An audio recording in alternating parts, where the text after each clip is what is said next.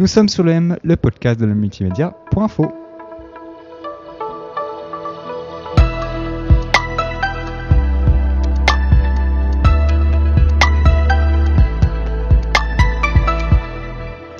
Grégoire Führer, bonjour. Bonjour. Merci d'être avec nous euh, au terme de cette 33e édition du Montreux Comédie Festival, une édition qui était plus longue que d'habitude, qui était peut-être aussi plus animée. Quel est votre bilan?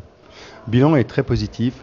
Euh, c'est la bonne durée, donc on va garder cette durée-là. Et puis, euh, oui, c'était animé dans le sens où euh, on a pu explorer tous les genres de, de l'humour aujourd'hui, de l'humour un peu plus théâtralisé avec une Élodie Pou, à l'humour musical euh, type euh, le gala d'ouverture, mais en, et évidemment en passant par tout le stand-up qui est, qui est vraiment très présent cette semaine. Et voilà, donc on est ravis, c'était un très beau festival.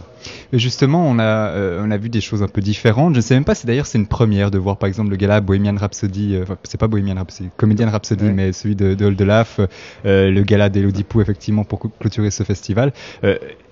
bon, Elodie Pou, peut-être pas, je dis pas que c'est une première, mais par exemple un, gala comme celui d'Oldelaf qui, qui tourne plus vers la comédie musicale, c'est quand même quelque chose de nouveau à Montreux. Oui, alors je pense qu'on a, on a poussé le bouchon très très loin cette année en, en donnant finalement des, un accompagnement, un accompagnement, c'est pas vraiment des cartes blanches parce qu'on on, on, on, contrôle vraiment toute la chaîne de production, oui. mais c'est vraiment qu'on s'appuie sur des têtes d'affiche euh, ou des, on va dire des, voilà, des porteurs de gala qui eux amènent un peu leur univers. Et je pense que cette année on est allé très très loin. C'est-à-dire que voilà, entre l'équipe technique qui est super rodée à Montreux, nos scénographes, nos décorateurs, euh, finalement ce rythme qu'on a instauré, aussi cette confiance qu'on a donnée aux artistes, parce que les artistes savent maintenant qu'à Montreux, euh, il y a les moyens pour faire des choses. Ils sont un peu lâchés cette année, c'est vrai, on est allé assez loin. Mais euh, c'était, je pense, c'était nécessaire de le faire. On a appris beaucoup. Je pense qu'effectivement, le comédien de Rhapsody, c'était, on a un peu poussé la limite de, de, de l'exercice. Ouais. Je ne sais pas qu'on peut aller au-delà de ça. Euh, et que certainement, c'est un show qu'on refera puisqu'on en a, on a acheté les droits. Donc maintenant, ce show nous appartient, mais par, avec Oldelaf, bien évidemment. Mais l'idée, c'est de le remonter à un moment donné dans une, je sais pas, une espèce d'anniversaire ou un moment particulier. Euh, et alors évidemment, ou peut-être à Paris, on a, on a eu beaucoup d'offres là pour remonter ça à Paris, parce que c'est vraiment un spectacle qui est tellement lourd qu'il mériterait d'être joué euh, plusieurs fois, plusieurs plus fois, que ouais. deux fois, ouais. voire même une dizaine de fois. Et évidemment, on a beaucoup appris et on, on va pouvoir corriger les, les, les, choses qui devront l'être. Mais voilà, après, c'est aussi, aussi l'intention artistique de Montreux. Il faut jamais oublier que Montreux, c'est d'abord une intention artistique qui est de d'amener de, de, de le meilleur de l'humour francophone aujourd'hui. Mm -hmm. Et pas d'amener juste quelques artistes du moment. C'est vraiment le meilleur. On va, on va sourcer les gens à travers la francophonie. Euh, on, on, voilà. Donc à un moment donné, il y a des familles artistiques -hmm. dans l'humour, des gens qui, qui, sont plus, qui ont des affinités avec plus ou moins euh, certains artistes. Donc euh, l'idée, un grand festival comme Montreux se doit euh, d'être vraiment euh, de présenter l'humour sous toutes ses formes. Oui. C'est vraiment ça l'enjeu le, du, du, festival. Alors francophonie, on va en parler plus tard mmh. parce qu'il y a euh, des rapprochements qui se sont faits entre différentes entités, différents festivals. Ça, on va y revenir. Mais d'abord sur Montreux, euh, on a vu le, le, le premier, la le premier numéro, le premier gala du tout premier jour euh, de l'Oldelaf et puis le deuxième avec des changements, avec des réadaptations d'une certaine manière, il y a aussi une forme de prise de risque que vous faites chaque année, mm. euh, et il faut qu que cette prise de risque y soit, parce que c'est aussi ce qui fait vivre le festival. Alors, il y a, y, a, y, a, y a, deux écoles. Hein. Il, y a mmh. ceux, il y a ceux qui pensent que des fois les prises de risque sont, sont presque un peu, un peu, un peu fortes, euh, et d'autres. Euh, alors, je pense qu'il y a quand même peu qui, qui, qui disent qu'elles ne seront pas assez fortes, mais il y a ceux qui disent que c'est bien de le faire, et, et, moi je fais partie de cela. Et je oui. pense qu'un festival, ça reste une prise de risque un festival qui présente euh, des spectacles complets avec des artistes qui jouent, euh, qui font partout le même spectacle durant l'année, pour moi, c'est pas un festival. Oui, un festival, c'est cette fusion nucléaire artistique, cette rencontre avec le public aussi, euh, qui fait qu'à un moment donné, il y a des choses qui se passent. Oui.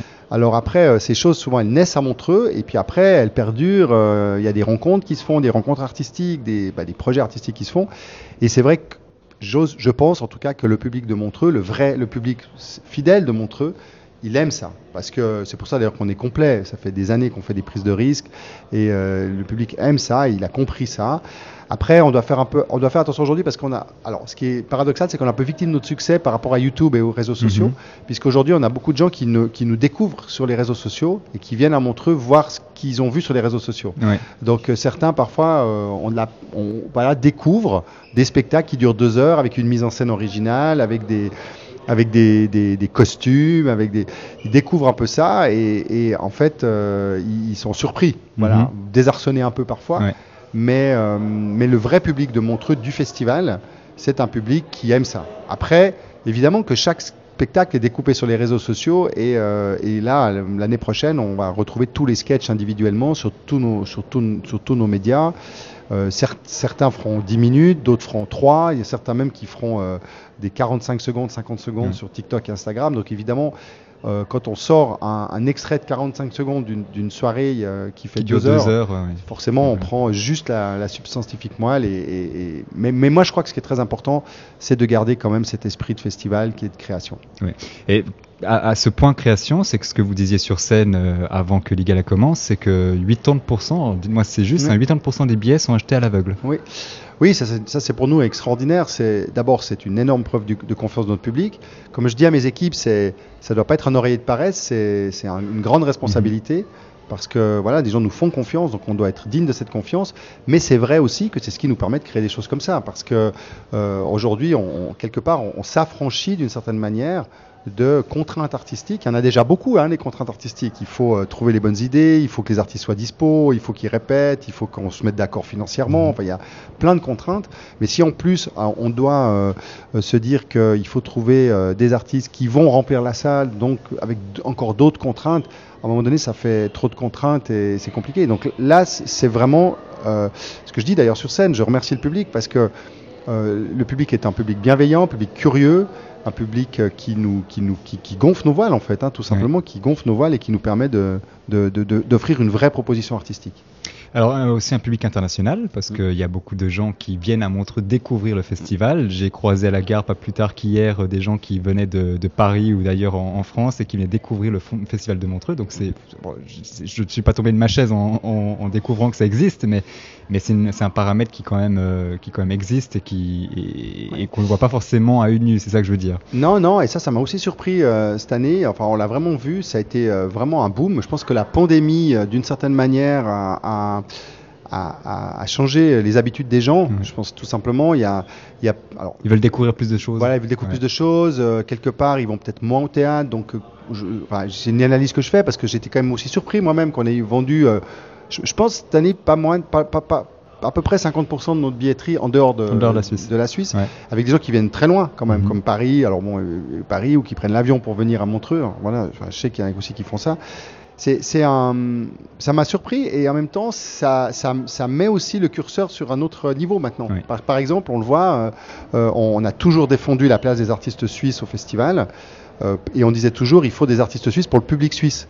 C'était une des premières, euh, premières demandes et tout, mais finalement aujourd'hui on voit que le- dans la salle, le public il est plus complètement suisse en fait. Et donc euh, ça change aussi la donne. On continuera à, à accueillir des artistes suisses évidemment parce qu'on aime les artistes suisses, mais c'est vrai qu'on a un nouveau public qui s'installe et ça c'est vraiment une nouvelle donne. Ce qui est fabuleux pour la, d'ailleurs pour, pour, pour la destination et pour le festival parce Mhm. que ça, ça amène vraiment du monde de l'étranger. Alors, il y a, y, y a un terreau derrière tout ça, c'est les annonces que vous avez fait le 1er décembre euh, il y a quelques jours, euh, notamment sur la création euh, de deux fêtières, une suisse, une internationale. D'abord sur la Suisse, ça s'appelle Humour Suisse et c'est le but euh, voilà, de doper l'humour en Suisse et de, surtout de l'élever à, disons, un rang culturel plus élevé aussi avec la, la collaboration de certaines autorités, c'est ça? Tout à fait. Moi, Alors, moi, j'ai la chance d'être, un, on va dire, un observateur privilégié de l'évolution de l'humour ces 33 dernières années. Je pense pas qu'il y en a beaucoup dans le monde de la comédie qui ont, voilà, qui ont, qui ont cette profondeur finalement, de, cette- cette- qui ont ce recul sur Mhm. simplement les choses. Moi, je suis vraiment parti d'un d'un moment où, où- où l'humour était, était, était considéré comme un art mineur.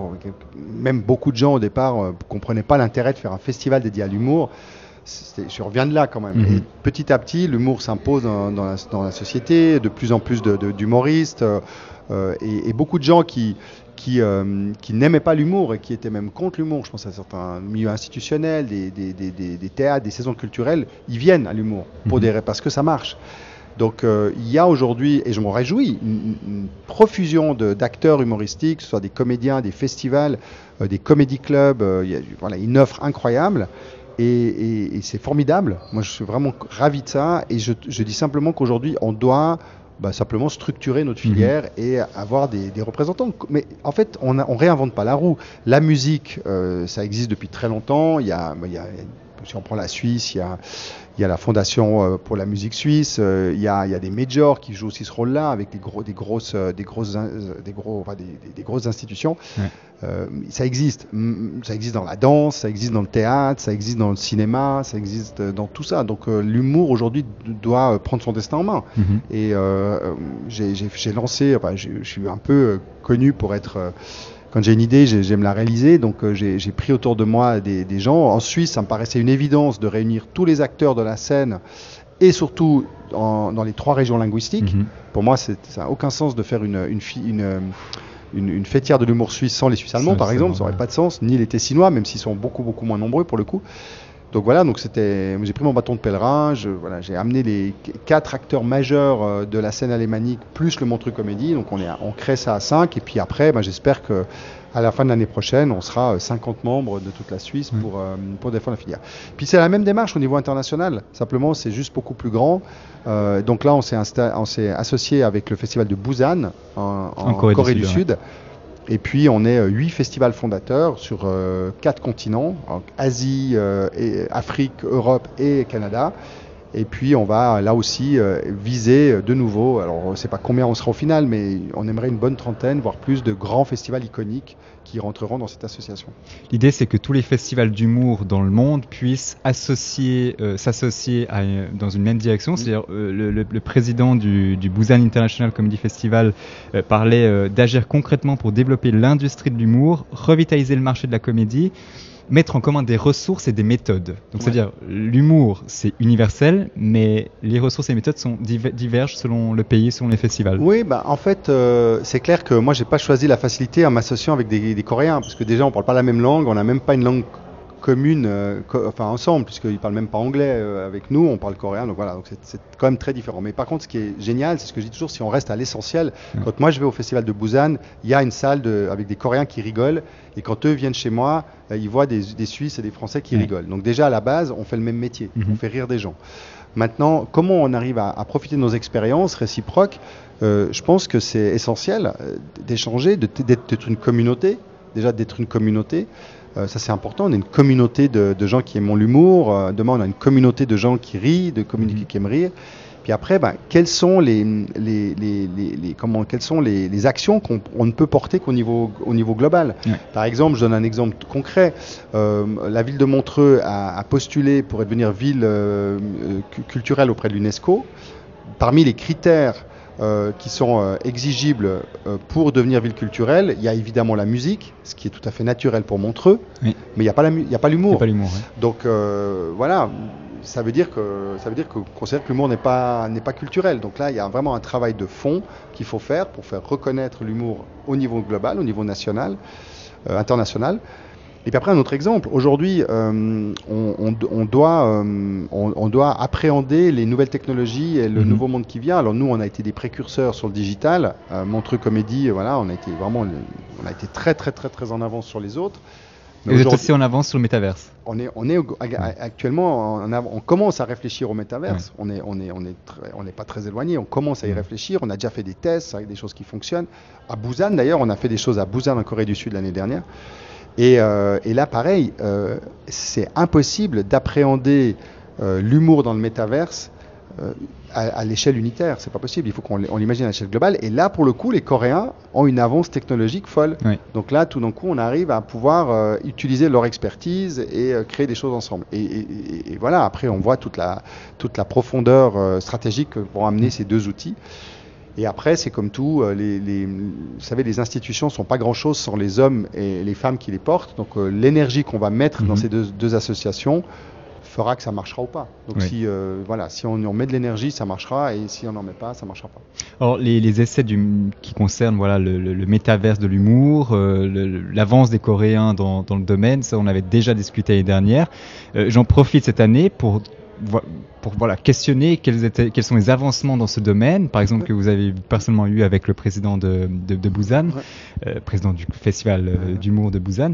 Euh, en l'année dernière et cette année, dans le domaine du métaverse, est-ce qu'il y a des choses qui ont changé? Il y a des, évolutions bah, particulières Nous, on a, euh, moi je dis très bien, moi je dis on est, on est dans une phase de test. Hein. C'est mhm. vraiment test and learn, test and crash. voilà. Donc là, on a, on a, nous, on a, on a, on a, on a, on a vu qu'il y a certaines choses qui, qui nous semblaient intéressantes qui était euh, finalement euh, un, mix, de nouveau, hein, je pense qu'il n'y a jamais de, de, de révolution euh, totale, c'est vraiment un, un, mix entre le fait d'offrir à des artistes la possibilité de jouer sur une scène virtuelle à distance. Mm -hmm. Ça, c'est pour moi une chose évidente, c'est que euh, on remplacera jamais la qualité de la scène, en tout cas pas avant 300 ans, ou je sais pas, peut-être je serai, je, je, pense que je serai plus là quand ça, quand ça marchera, mais je veux dire, on, on, par contre, l'idée qu'un artiste qui est basé euh, à Montréal et l'autre est basé à, à, à, je sais pas moi, à Paris, et puis ensemble, ils, ils, rentrent à un moment donné dans une plateforme virtuelle et ils jouent ensemble, mm -hmm. ça, je pense que c'est un vrai plus. C'est fun, c'est rigolo, les artistes aiment faire ça. Mm -hmm. Le public aime suivre ça.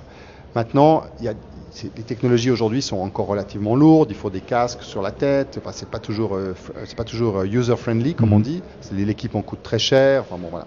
Donc, en fait, euh, ce qu'on a vu nous, c'est qu'il fallait rajouter une dimension physique à ça, et que c'est là où du coup le, le, la pertinence de notre métier d'organisateur d'événements revient, euh, re, re, revient, revient, je veux dire, enfin que c'est important d'être oui. un organisateur d'événements parce que on a testé ça plusieurs fois, c'est que quand tout d'un coup on organise, on montre sur écran géant cette expérience et qu'on a un public dans la salle qui regarde l'écran, même si les artistes ne sont pas présents, et vit une expérience, c'est euh, vraiment intéressant de, de, de, de, voilà, de voir deux artistes jouer euh, à un moment autour, autour de, On est un peu comme dans les codes de, League of Legends finalement, ah oui. hein, où c'est le e-sport, vous avez des gens qui regardent des autres jouer.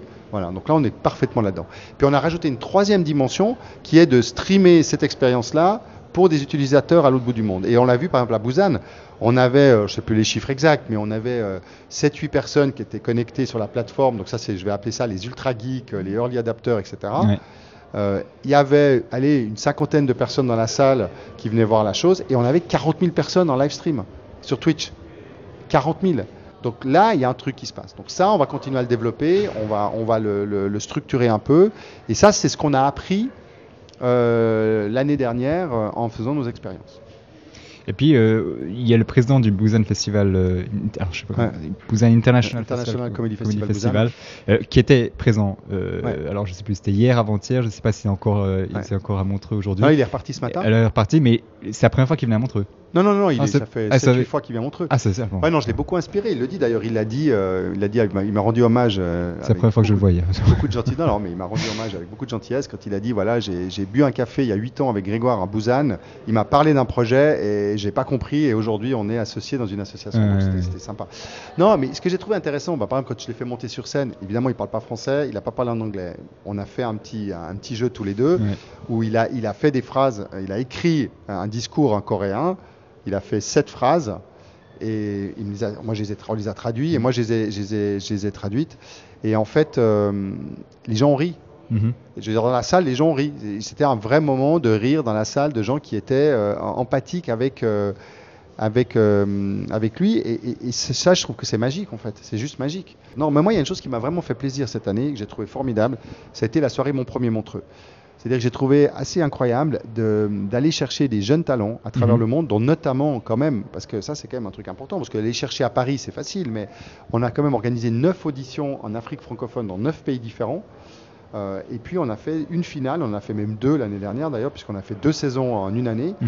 Euh, une finale à Abidjan en mars et une finale à Kinshasa en septembre. Sont sortis de là trois artistes qui ont tous performer sur scène avec Tom Stravinsky quelques mois après. Et ça, je trouve que ça, c'est fabuleux. C'est qu'on voit aujourd'hui que on a la capacité d'aller chercher les talents, il y en a de plus en plus, mm -hmm. ils sont partout sur la planète francophone, qu'on arrive à les amener à Montreux. Alors ce qu'il faut savoir, c'est qu'on les a fait passer une semaine à Paris pour tester leur van dans des comédie clubs avec une équipe qui les a suivis et qui les a vraiment euh, formés. Et toutes mes équipes m'ont dit, si tu avais vu la, la, la, première, le premier comédie club euh, et le quatrième, c'était plus le même sketch, on avait retravaillé, oui. etc. Donc ça, il y avait vraiment un travail. Et ils ont performé à Montreux. Et le public a adoré ce moment. Mm -hmm. Moi, j'ai eu que des retours de gens qui m'ont euh, qui m'ont dit, mais ce moment était formidable. Et donc là, on a un potentiel qui est juste gigantissime. Est juste, là, on peut imaginer, maintenant, moi qui suis en plus, euh, qui est toujours euh, voilà, un milliard d'idées dans la tête, j'avais dit à, j'avais dit il y a quelques années euh, qu'un de mes rêves était de créer la Starac du, de l'humour. Oui, oui. Là, on voit qu'on a tous les ingrédients. On va chercher les gens à travers la francophonie, on les fait passer par Paris. Alors là, en l'occurrence, c'était quatre jours, mais demain, on peut imaginer un mois. Euh, on fait des vrais masterclass, mm -hmm. on filme tout ça, ils viennent à Montreux à Montreux, euh, on fait le show. Et là où on va, et ça, on va le lancer l'année prochaine. On va lancer la, la- la plateforme, euh, notre plateforme de streaming l'année prochaine. Parce que ce qui va se passer l'année prochaine, c'est que le show de Montreux et tous les shows de Montreux seront revendus, enfin à travers une plateforme de streaming. Enfin, ils seront revendus, ils seront poussés sur une plateforme de streaming gratuitement. Car, J'ai revendu était un mauvais terme parce qu'on va pas vendre, on va le faire gratuitement. Mais par contre, ce qui va être génial, c'est que au Bénin, euh, à Montréal, à Paris, etc., les gens pourront suivre les jeunes qu'ils auront vus euh, peut-être six mois, huit mois avant euh, en audition dans, un, dans, dans- dans le concept Mon Premier Montreux. Et donc là, on va créer une communauté. Mhm. C'est évident. C'est-à-dire que, et on a déjà la communauté, on a déjà 5 millions de gens qui nous suivent sur les réseaux sociaux. Mais là, cette communauté, elle va, elle va exploser. Parce que quand vous allez euh, suivre la vie d'un petit gars qui a été une, une nana, qui a été découvert au Burkina Faso, au fin fond du Québec, en Abitibi, euh, je sais pas comment il dit ça là-bas au Québec, ou même à, à- à- à Nouvelle-Orléans, parce qu'il parle aussi français en Nouvelle-Orléans. J'ai appris aujourd'hui qu'il y avait 200 000 francophones en Nouvelle-Orléans. Donc il y a forcément des jeunes mecs qui veulent faire de l'humour. Mhm. Quand ces gens-là vont arriver à Montreux et que derrière leur communauté qui vont être tellement fans de savoir qu'ils partent à Montreux vont les suivre, je veux dire, ça va être des millions et des millions de gens qui vont nous voir. Et, et- et après, ce spectacle-là, il aura été vu par des millions de gens sur les réseaux sociaux. Donc quand on va annoncer que ce spectacle-là, qu'on aura vu à Montreux, part en tournée à travers le monde, évidemment, les gens ils auront acheté des billets, c'est sûr. Donc voilà. Donc tout ça, c'est une espèce de machine qu'on est en train de mettre en place, mais qui, qui se fait de manière organique, et c'est super marrant de, de faire ça. Donc euh, voilà. Et dernière, toute dernière question, il y a un levier institutionnel à ce Ouais. niveau-là. Vous étiez au dernier, vous étiez à Djerba au dernier Oui. jour du sommet de la francophonie. Oui. Donc là, déjà, c'est, Ouais. c'est, c'est- voilà, placer l'humour, hein, c'est d'un niveau. euh, Ouais. Alors moi, je, je défends, moi j'aime la francophonie, je suis un, un amoureux de la francophonie. Ça se voit. Euh, j'aime, ce cette culture et, euh, et je trouve que malheureusement, les institutions sont en train de, de perdre la francophonie. Et je trouve ça triste parce que euh, la francophonie, on va se le dire, entre en deux mots, je ne me ferai pas que des amis qui vont m'écouter, mais c'est devenu un peu chiant quand même. Parce que c'est devenu très structuré, alors que je pense qu'il y a là une chance énorme pour que la francophonie reparle à la- aux populations euh, du monde de la francophonie avec un vrai, un vrai argument. Et l'humour est celui-ci. L'humour est, est cet art du moment, et cet art de- du 21e siècle. Mhm. Et, euh, et la francophonie devrait prendre ce cheval humour vraiment et monter dessus avec force, voilà, pour rendre la francophonie sexy, quoi. Sexy et fun. Ça parle aux jeunes, ça, ça parle aux, aux- c'est digital, c'est un vrai argument de faire circuler du, du- du contenu. En parlant français, on peut parler au monde entier. Donc il y, a un- il y a un vrai argument. Donc oui, moi j'en- j'encourage les institutions francophones à s'emparer de l'humour. Donc on vient un peu de loin parfois parce que c'est souvent des institutions qui sont un peu lourdes, un peu, un peu anciennes, Ouais. avec aussi une vision culturelle un peu, un peu vieillotte. Donc voilà, moi je fais le travail d'évangélisation et mais j'étais ravi parce que j'ai eu beaucoup de gens qui sont venus et qui, et qui euh, à Montreux, qui, qui représentent ces institutions et qui partagent euh, mon analyse et qui partagent euh, ma vision. Donc voilà, on est ravis, ça va avancer. Donc Djerba, c'était une première étape. Il y en aura d'autres. Il y en aura d'autres. C'est parfait. Merci. Et Grégoire Fureur, merci beaucoup d'avoir été vous. avec nous et à bientôt, à l'année prochaine à Ah oui. Lausanne. À bientôt à Lausanne. Merci.